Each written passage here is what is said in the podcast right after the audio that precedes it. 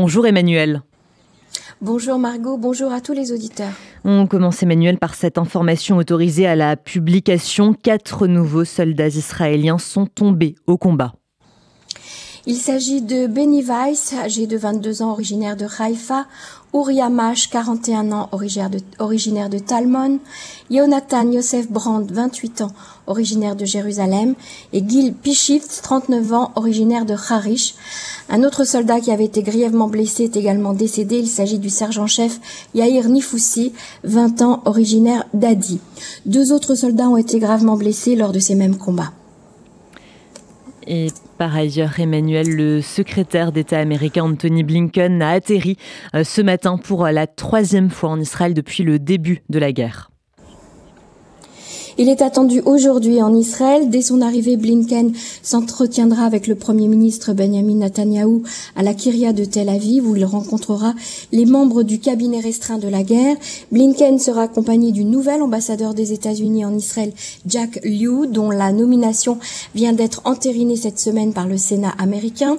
Selon des responsables américains, Blinken devrait présenter au cours de sa visite un certain nombre de demandes concernant principalement l'aide humanitaire à Gaza il faut savoir que les Américains continuent de faire pression sur Israël pour qu'il autorise l'entrée de carburant dans la bande de Gaza, mais pour l'instant, en tout cas, Israël s'y oppose fermement et cela crée des dissensions entre les deux pays sur cette question. Selon des sources, il demandera aussi des pauses dans les combats afin de laisser l'aide humanitaire agir et que les ressortissants, les ressortissants étrangers puissent partir. Joe Biden a annoncé jeudi que 74 binationaux détenteurs de passeports américains avaient déjà été évacués de la bande de Gaza.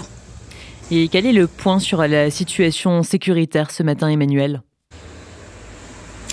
Dans son point presse quotidien, le porte-parole de l'armée a indiqué que Tzal avait achevé l'encerclement de la ville de Gaza, qui était le centre des activités du Hamas. 130 terroristes ont été éliminés rien que pendant la journée d'hier. Il a dévoilé également que le 13e bataillon de Golanim est tombé hier dans une embuscade dans cette même ville de Gaza. Après de combats intenses, même au corps à corps, Tzal a réussi à éliminer tous les terroristes. Il a ensuite annoncé qu'Ismail Haniyeh s'était rendu à Téhéran dans son avion privé il a souligné le rôle que jouait l'Iran qui encourageait le Hezbollah, les Houthis et d'autres groupes terroristes de la région à attaquer Israël pour tenter de le détourner de ses opérations contre le Hamas. Le New York Times rapporte que des vols réguliers de drones américains sont effectués au-dessus de la bande de Gaza dans le but de trouver une trace des otages et des signes de vie. Cette information a été confirmée par le Pentagone. La mission des militaires américains vont se concentrer sur le sud de la bande de Gaza là où Tsahal ne se trouve pas.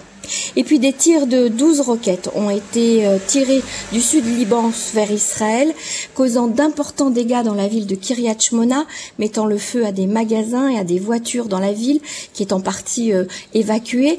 Deux personnes ont été blessées par les tirs de roquettes, dont une personne de 25 ans dans un état modéré et une personne de 40 ans légèrement blessée par une explosion. Elles ont été toutes deux évacuées vers l'hôpital Ziv de Tzfat. L'armée israélienne a répondu à cette attaque par plusieurs séries de frappes les positions du Hezbollah. Le Hezbollah qui a tiré environ 100 missiles sur Israël depuis le 7 octobre dernier, tout en, tout en s'abstenant de lancer une invasion terrestre similaire à celle que le Hamas a réussi à faire. On note tout de même une intensification des tirs depuis, euh, depuis deux jours, euh, veille du discours en fait de Nasrallah qui aura lieu euh, cet après-midi. Et puis dans la ville de Jenin, des terroristes ont lancé des explosifs sur les combattants de plusieurs commandos israéliens qui opéraient. Des drones de l'armée ont éliminé beaucoup de terroristes. L'armée a découvert également des explosifs qui étaient enfouis sous les routes de Jenin destinées à attaquer les forces israéliennes ainsi qu'un bâtiment avec des explosifs et un tunnel. Par ailleurs, Emmanuel, on peut noter d'intenses discussions au sein du cabinet de sécurité concernant le transfert de fonds fiscaux à l'autorité palestinienne. Malgré le refus catégorique du ministre des Finances Bezalel Smotrich, les ministres du cabinet de sécurité ont voté le transfert à Ramallah des fonds fiscaux collectés pour l'autorité palestinienne. Mais ils ont déduit la somme destinée à la bande de Gaza, c'est ce qu'a annoncé le bureau du Premier ministre. Les États-Unis avaient exhorté Israël à transférer cet argent à l'autorité palestinienne. Le sujet a suscité un débat intense euh, au sein du cabinet.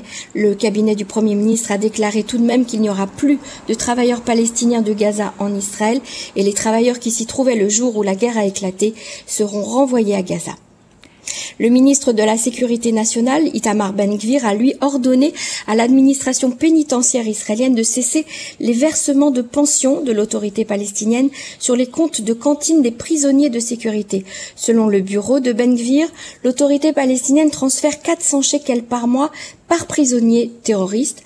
Pour la cantine de la prison, environ 6000 prisonniers de sécurité sont couverts par ce plan. L'autorité palestinienne est depuis longtemps critiquée pour les avantages financiers qu'elle offre aux, terroristes ainsi qu'à leurs familles. Et enfin, Emmanuel, le Hamas envoie des SMS aux familles des otages. Des familles de civils enlevés ont reçu des SMS en hébreu censés provenir du Hamas demandant aux destinataires de cliquer sur un lien pour recevoir des informations sur les otages. C'est ce qu'a rapporté la chaîne d'information publique israélienne Cannes. Ceci est un message d'Al-Qassam, lit-on dans le message, faisant référence à l'aile armée du Hamas. Nous avons proposé à votre gouvernement un échange de prisonniers, mais il n'a pas été accepté, poursuit le message. Voici notre appel, la libération de tous les prisonniers sionistes en échange de la libération de tous les prisonniers palestiniens.